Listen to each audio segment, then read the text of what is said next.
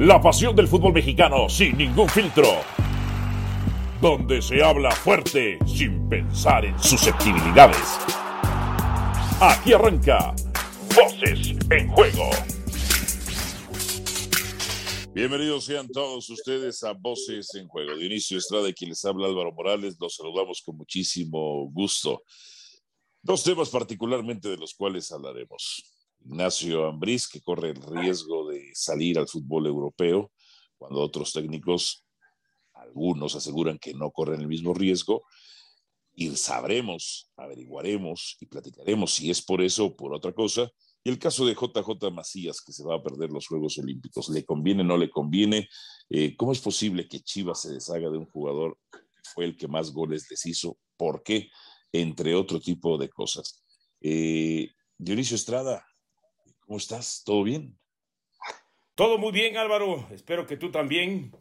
Este, y mira, muchas incógnitas rodean la salida de JJ Macías, ¿no? Y podemos hacernos muchas preguntas y quizá demos muchas respuestas y las respuestas estén cercanas a la realidad de esas preguntas o de plano estemos completamente eh, disparados y, nada que ver, ¿no? Pero eh, uno puede tomar el tema de Macías desde muchos ángulos, Álvaro. Por ejemplo, ¿Por qué lo deja ir, por qué lo deja ir Chivas sin prácticamente Chivas recibir un beneficio económico importante? Por ejemplo, ¿no? La otra, eh, realmente eh, se baja o se autobaja de los, juegos, de los Juegos Olímpicos JJ Macías y se dice que está lesionado cuando a lo mejor no está lesionado con tal de reportar antes a su equipo, ¿no? O la otra es la ausencia de Macías, este para la selección nacional mexicana olímpica es una ausencia importante, una baja considerable, le va a afectar para las aspiraciones de México. O sea, son muchas aristas que se pueden manejar desde, este, el tema Macías, pero quizá una que mucha gente tiene eh, muchas este, preguntas, tiene muchas dudas, tiene muchos cuestionamientos, es que dudan de la lesión de Macías. ¿Tú dudas? Eh, sí, sí tengo mis dudas al respecto. Lo malicioso que eres, lo maquiavélico que eres, lo malvado que eres. Como eres periodista de redacción, por eso te haces todas y, cada una de esas preguntas con mala fe, con dolo, con mala leche, Alvarito. Sí, acuérdate, yo creo que la maldad la agarré de que pasé por un periódico, esa es la, la verdad. Mira, eh, lo que más le conviene a Macías, a Macías no le convenía ir a los Juegos Olímpicos. ¿Por qué? Porque no iba a ser titular porque había perdido la titularidad con el Jimmy Lozano. Sí había sido titular en algunos partidos, sí había sido titular en parte del proceso de Jaime Lozano, el director técnico, pero dejó de serlo, dejó de serlo. Eh, increíblemente también dejó de ser titular, por así decirlo, en Chivas. Un tipo que metió seis goles y después lo alternaban con, con Saldívar, que metió uno, uno. ¿Qué le conviene a, a, a Macías le convenía no ir a Juegos Olímpicos porque no le iban a utilizar, ya no les iba a servir. Y al final de cuentas ahí iban a poner a un refuerzo como se habla, se reporta, se rumora, como Henry Martín, el delantero de las Águilas del la América. Porque en eso pues no hay duda. Es mejor, prefiero yo un delantero del América un delantero de las Chivas. Históricamente ha tenido mejores delanteros el Club de las Águilas del la América que las Chivas Rayadas del Guadalajara. Eso que ni qué. Eso que ni qué. Eh, en, el otro sentido, al no ir, le conviene también para llegar temprano a el Getafe. ¿Por qué? Porque el Getafe va a ser un equipo que va a estar peleando por permanecer en la primera división, porque sus delanteros no llegaron ni al doble, la temporada pasada no llegaron ni al doble dígito, ni al doble dígito, Dionisio Estrada. La producción fue muy pobre, muy, muy pobre por parte de sus delanteros, porque en general la producción ofensiva del equipo fue pobre. ¿Por qué? Porque este equipo trata de defender, de no perder los partidos y de permanecer en la primera división de la Liga Española. Ahora, lo que sí me, sí me da mucha risa es que un tipo como Macías, que en un torneo, el torneo ante anterior le mete siete goles a Chivas o con Chivas y el pasado le mete seis, es decir, trece goles, no tenga cabida en el Guadalajara deportivamente hablando. Y no la tiene, entre otras cosas, por cuestiones extradeportivas. ¿Por qué? Porque Macías es un muchacho burgués, es hijo de un millonario de México, no tiene necesidad. eh, en ese sentido y tiene ciertos comportamientos que chocan con el grupo. Y voy a decir una cosa, ojo, ¿eh? porque es, es también medio un mito decir que el futbolista viene de las clases pobres y populares. No, no, no, no, no. Eso dejémoselo a los boxeadores, Dionisio. Los boxeadores, la gran inmensa mayoría, sí vienen de los estratos más pobres de nuestro país. El futbolista, no. El futbolista puede venir en su mayoría de la clase media, media, media baja, eh, eh, quizá eh, sectores bajos, pero no tan pobres, no tan pobres. Los más pobres pueden ser contados incluso. pueden venir de extractos medios, medios altos también. Entonces, en ese sentido, cuando Macías, por su condición de, vida, de contexto de vida, llega al Guadalajara, pues no hace grupo, no les gusta que él tenga ciertas actitudes. Y yo no digo que esté mal, ¿eh? el tipo es profesional, simplemente choca con el grupo. Y ojo, los grupos te matan, los grupos te matan. Te tienes que adaptar al grupo, porque no cualquiera es como yo, que yo llego y hago que el grupo se adapte a mí, ¿no?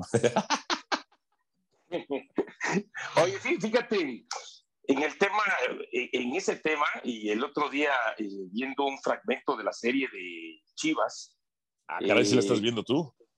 Sí, sí, sí, sí, sí. Bueno, es más, ya la terminé de ver. Y, ah, por eso me atrevo a decir esto cuando hablas tú del tema de el entorno donde se desarrolla Macías, ¿no? Entonces, hay una parte donde Luis Fernando Tena dice, es que ya hablé con Macías y le pedí que no este, sea tan soberbio, le, le, pedí que no sea arrogante, que tiene que cambiar su, su postura, que tiene que cambiar su este, actitud, si no, no va a jugar. ¿Eh? Ah, caray. Mira, ¿Eh? es, es interesante eso, eso que hablas del documental de Chivas, porque yo pensé que era un documental que las propias Chivas producen. Y no le quería hacer publicidad, pero no le hice publicidad a la película pasada. Pero ahora lo que me estás diciendo y lo que he escuchado es que Finalmente es un documental eh, hecho de manera independiente, en donde le pagan dinero a Chivas y solo así entiendo que las exhiban, porque realmente el documental las exhibe, Dionisio.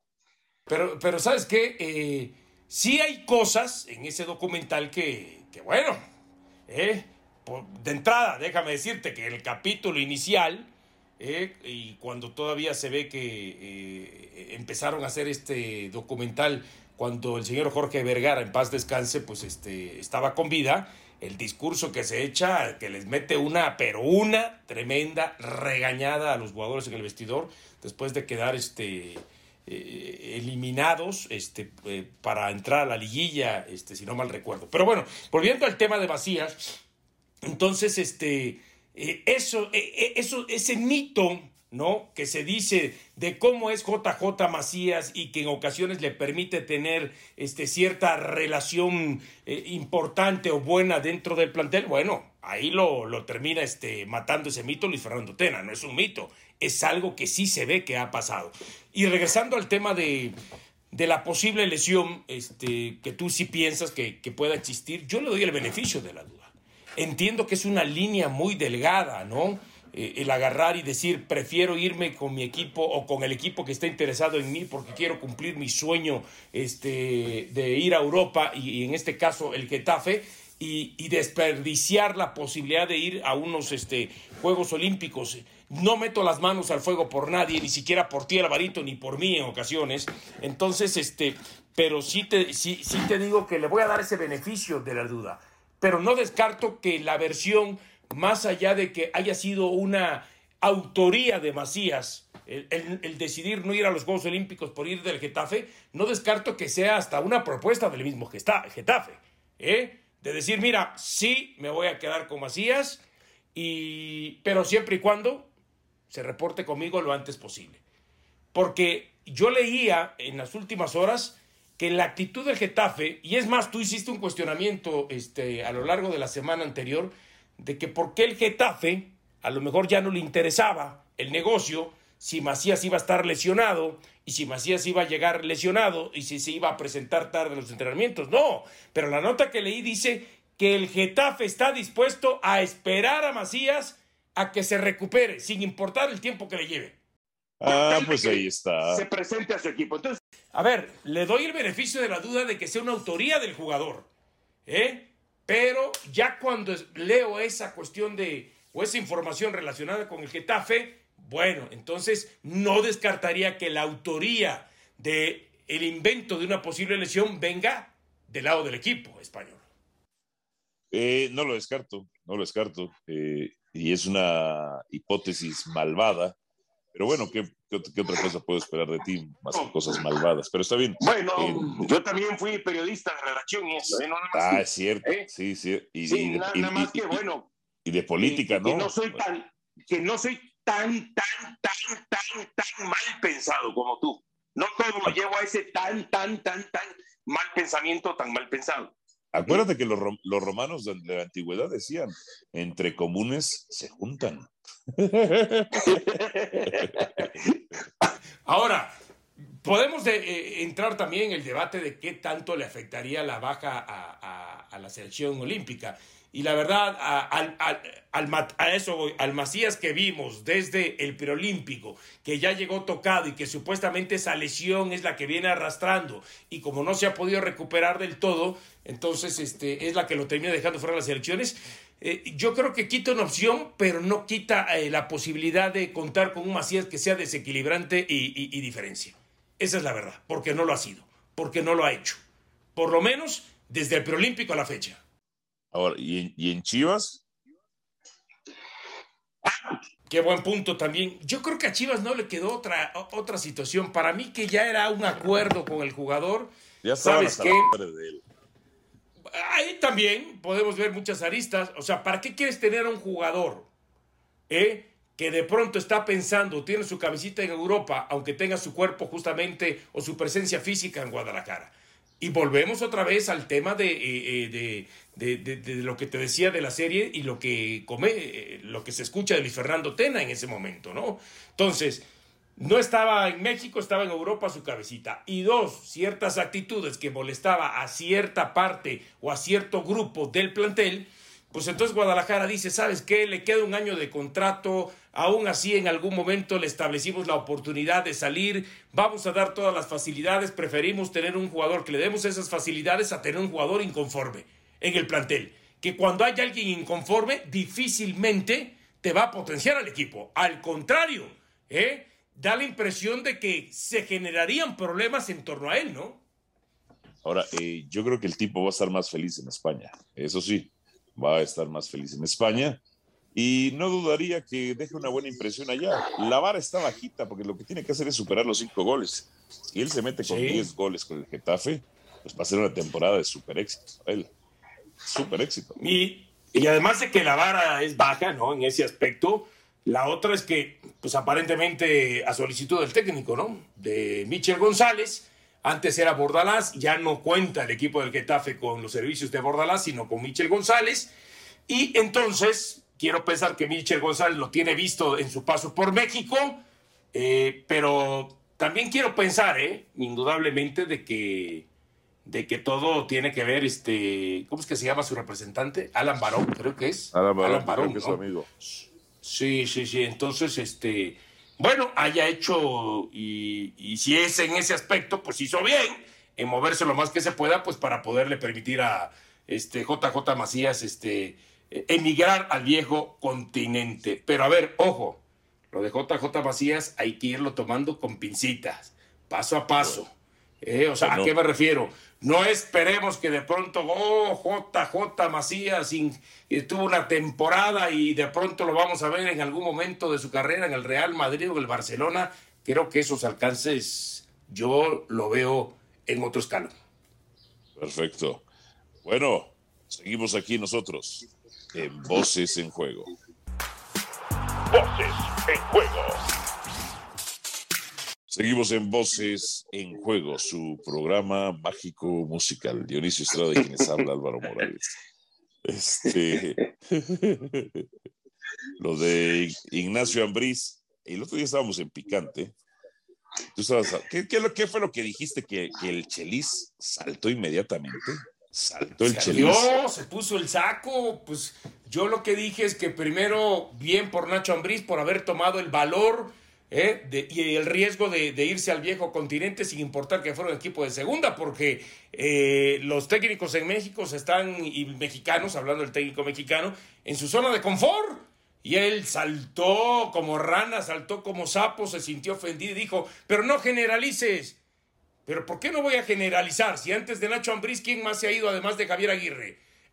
A Europa, digo. Porque sí podemos encontrar técnicos que, independientemente del valor, pues no les ha quedado otra y han emigrado a Centroamérica, como el caso de Carlos de los Cobos, que ha sido en reiteradas ocasiones técnicos del Salvador, o el mismo David Patiño ahora con el Herediano, o el tema de, eh, del Potro Gutiérrez, ¿no? Eh, o sea, un campeón del mundo sub este, 17 y que en México no se le dé oportunidad y no se le dé este chance más allá del paso que haya tenido en algún momento con Atlante y en algún equipo de la Liga de Expansión, bueno, está bien. Ellos tomaron este el riesgo de ir a Centroamérica y quizá no por el valor, sino por la necesidad. Pero en el caso de Nacho Ambriz es por el valor. Y ahí se sintió identificado este, eh, el señor este, José Luis Sánchez Solá. Es más, más que identificado, se sintió agredido. Porque estamos metiendo a todos los técnicos mexicanos.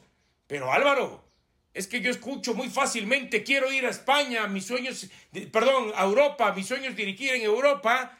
Pero cuando dicen, oye, vas a ir a la segunda división como va Nacho Ambriz, ah, no, para ir a la segunda división, mejor dirijo aquí a la América, o a Tigres, o a Cruz Azul, o a algún equipo importante, o a un equipo de medio pelo que aún así ganaría más. Y entonces, ¿dónde está el valor? Es que hay varios problemas, porque además del valor, se necesita la previsión y la inteligencia. ¿A qué me refiero? Eh, salvo el caso del Vasco, que obviamente pues, al dirigir un mundial tenía el acceso para ir a Europa, el caso del Vasco, eh, en el caso de otro técnico que no pase por una selección para Copa del Mundo, pues lo que tiene que hacer es tomar las licencias UEFA. Y tienes que tomar las licencias UEFA, o si no, o si no vales madre. ¿Mm? O sea, si no tomas, si, no tomas las licencias UEFA con tiempo, son, son, varios años, o sea, no es así de fácil.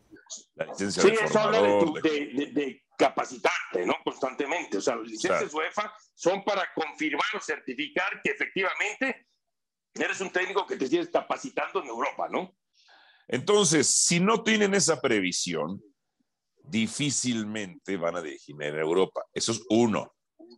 Dos, para tener esa previsión, pues, a ver, si fuiste futbolista profesional y acabaste tu carrera, supongamos a los 34 años, poniendo a una edad, ¿no? A los 34 años, tendrás que invertir el tiempo para o estudiar en tu país dos años, eh, la Escuela Nacional de Directores Técnicos, el ENDIT, o para irte a Europa a hacerlo e invertir, invertir en tu educación y vivienda y alimentación en otro país para obtener las licencias UEFA y no todos están dispuestos a hacer eso. No todos están dispuestos a hacer eso. Es más, es más, eh, los únicos que, no los únicos, todos estos chavos que les gusta el fútbol de cierto sector privilegiado, sí pueden invertir y arriesgar su vida en eso. Tienen un respaldo.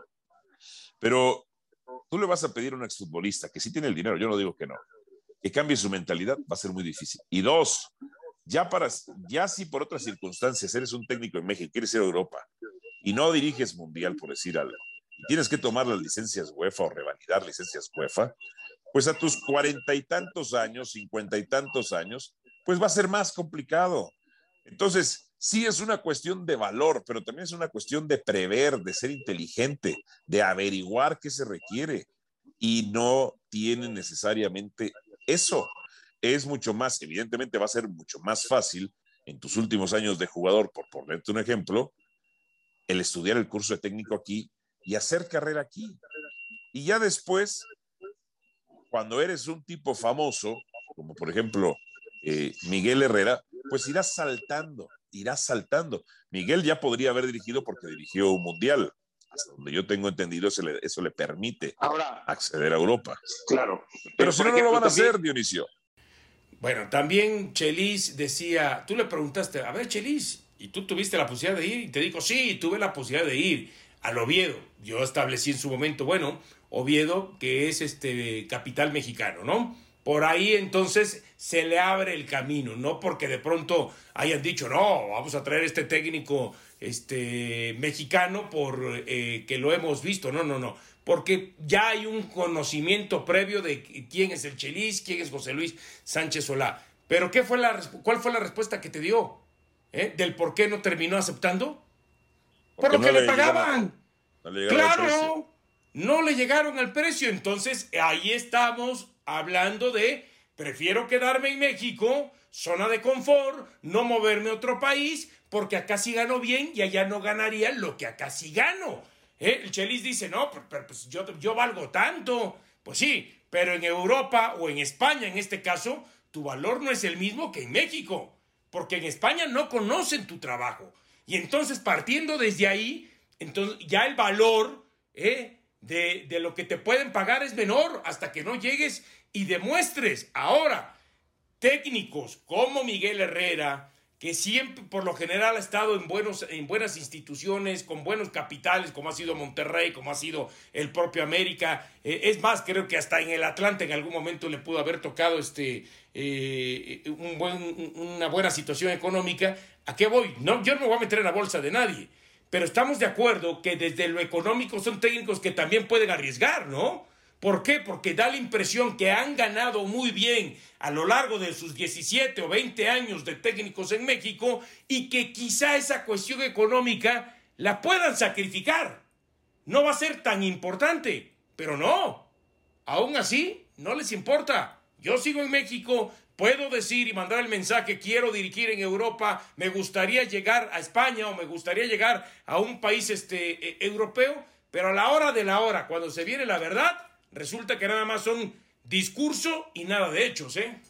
Y también le pasó en su momento a Manolo Lapuente después del Mundial de 98. Tuvo la posibilidad de irse a Europa y tampoco se fue.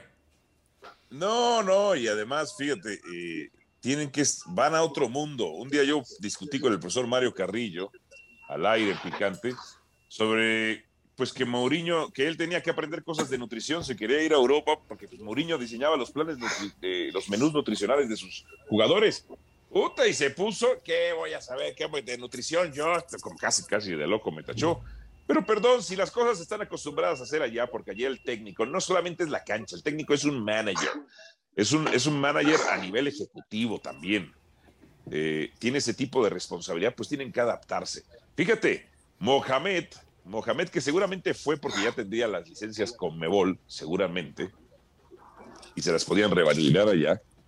Pues lo echaron, sí, empezó bien los primeros partidos y después se dieron, lo mandaron a tomar cursos porque vieron que estaba muy desactualizado o que no cumplía con lo que ellos querían en el caso de Mohamed. Y entonces eso, pues al final, aunque él sea un técnico argentino, pero que estuvo en el fútbol mexicano, pues va en detrimento de nosotros, por así decirlo, de, nuestros técnicos mexicanos. No, no, no, y, como dices tú, es actualizarse y es prepararse en otros terrenos que nada tienen que ver este, solamente con la cancha, ¿no? Yo recuerdo que hace algunos años, eh, y tú lo debes también recordar muy bien, las declaraciones de, de Ricardo Lavolpe, cuando él dijo, a mí qué me importa que un jugador mío se eche dos bifes, ¿no? ¿eh? Y, hacía referencia o ponía eh, eh, el ejemplo con el tema de que él veía que Maradona en el Mundial del 86, no, 86 no, este... 90. No, no, no, recuerdo, más que verlo, o sea, este, en algún momento compartió con Maradona quizá, y este, porque en el 86 fue Miguel este, Celada, ¿no? En el 78 fue este Ricardo Antonio Lavolpe pero donde él decía, bueno, se comía dos bifes, sí, pero estamos hablando de algo que pasó hace 40 años. ¿eh? en el fútbol actual eran otros tiempos, en el fútbol actual el técnico tiene que, a ver, no tiene que ser un experto, pero sí tiene que dominar eh, el tema de todas las facetas que tienen que ver con el fútbol y con el entorno del jugador y con el entorno del equipo, desde psicólogo, desde médico, desde el valor este, eh, eh, de nutrición y por supuesto lo más importante al final de cuentas es la cancha, pero sí tiene que estar empapado en algo de todo lo demás y, y, otras muchas situaciones ¿no? Eh, que se viven en el entorno del fútbol. Entonces, este, cuando tú escuchas lo que te dice Mario Carrillo, pues entonces ahí la gente, ah, mira, por eso es que Mourinho es Mourinho, nos caiga bien o nos caiga mal, y por eso es que a Mario, pues últimamente, pues no ha podido encontrar algo este, eh, en el fútbol, ¿no? Ahora, lo que sí te digo es de que eh, esa preparación eh, eh, la llevo yo al tema de Chivas, al tema del técnico hoy de Guadalajara. Tú has criticado mucho. ¿Cuántas veces no hemos escuchado que Bucetich no entrena bien, güey? Sí, pero ¿sabes qué? Más allá de entrenar o no entrenar, yo lo veo desde este punto de vista también. Este, tú lo has criticado mucho últimamente, que ya no es el rey Midas. No, lo que sí tengo que reconocer, o por lo menos esa impresión me da a mí, es que Bucetich, como dijera la canción de Ricardo Montaner, se ha quedado aletargado en el tiempo. O sea, yo, yo sí pienso que Bucetich, esa impresión me da, no se ha actualizado, no este, se ha preparado con lo más reciente en estrategias, en formas de entrenamiento, eh, en las maneras este, de cómo ahora desde Europa vienen eh, algunos conceptos a América, y ya ni siquiera digas de Europa, ¿no? Eh, que en algún momento Diego Lugano, y que el otro día hablábamos con él en algún programa de la cadena, decía, sí, es que yo fui el que dije hace 3, 4 años que Europa está 25 años de ventaja sobre América y sobre Uruguay 40. Todavía dijo este Diego Lugano. ¿A qué me refiero? Ya que, aunque sea que vayan a Argentina, por ejemplo, ¿no? Actualizarse, a ver fútbol, a especializarse, este, aprender, a, seguirse este, capacitando. Ya no digas hasta a Europa, por lo menos a Sudamérica, ¿no? Y da la casualidad que yo sí traslado eso, por lo menos de Bucetich y del por qué no hace funcionar estas chivas con tema de capacitación, preparación, actualización de lo que hoy es el fútbol. Bueno, así la situación. Eh, Dionisio, tenemos que irnos. Ha sido un placer. Así que este fue el noveno capítulo, ¿no? De Voces en Juego. Los esperamos la próxima semana. Perfecto. Saludos. Gracias por estar en su programa mágico musical. Voces en Juego. Eres, eres malvado, eres malvado. Y en eso no te voy a fallar. Aquí termina Voces en Juego. Nos escuchamos de nuevo para repartir más verdades del fútbol mexicano.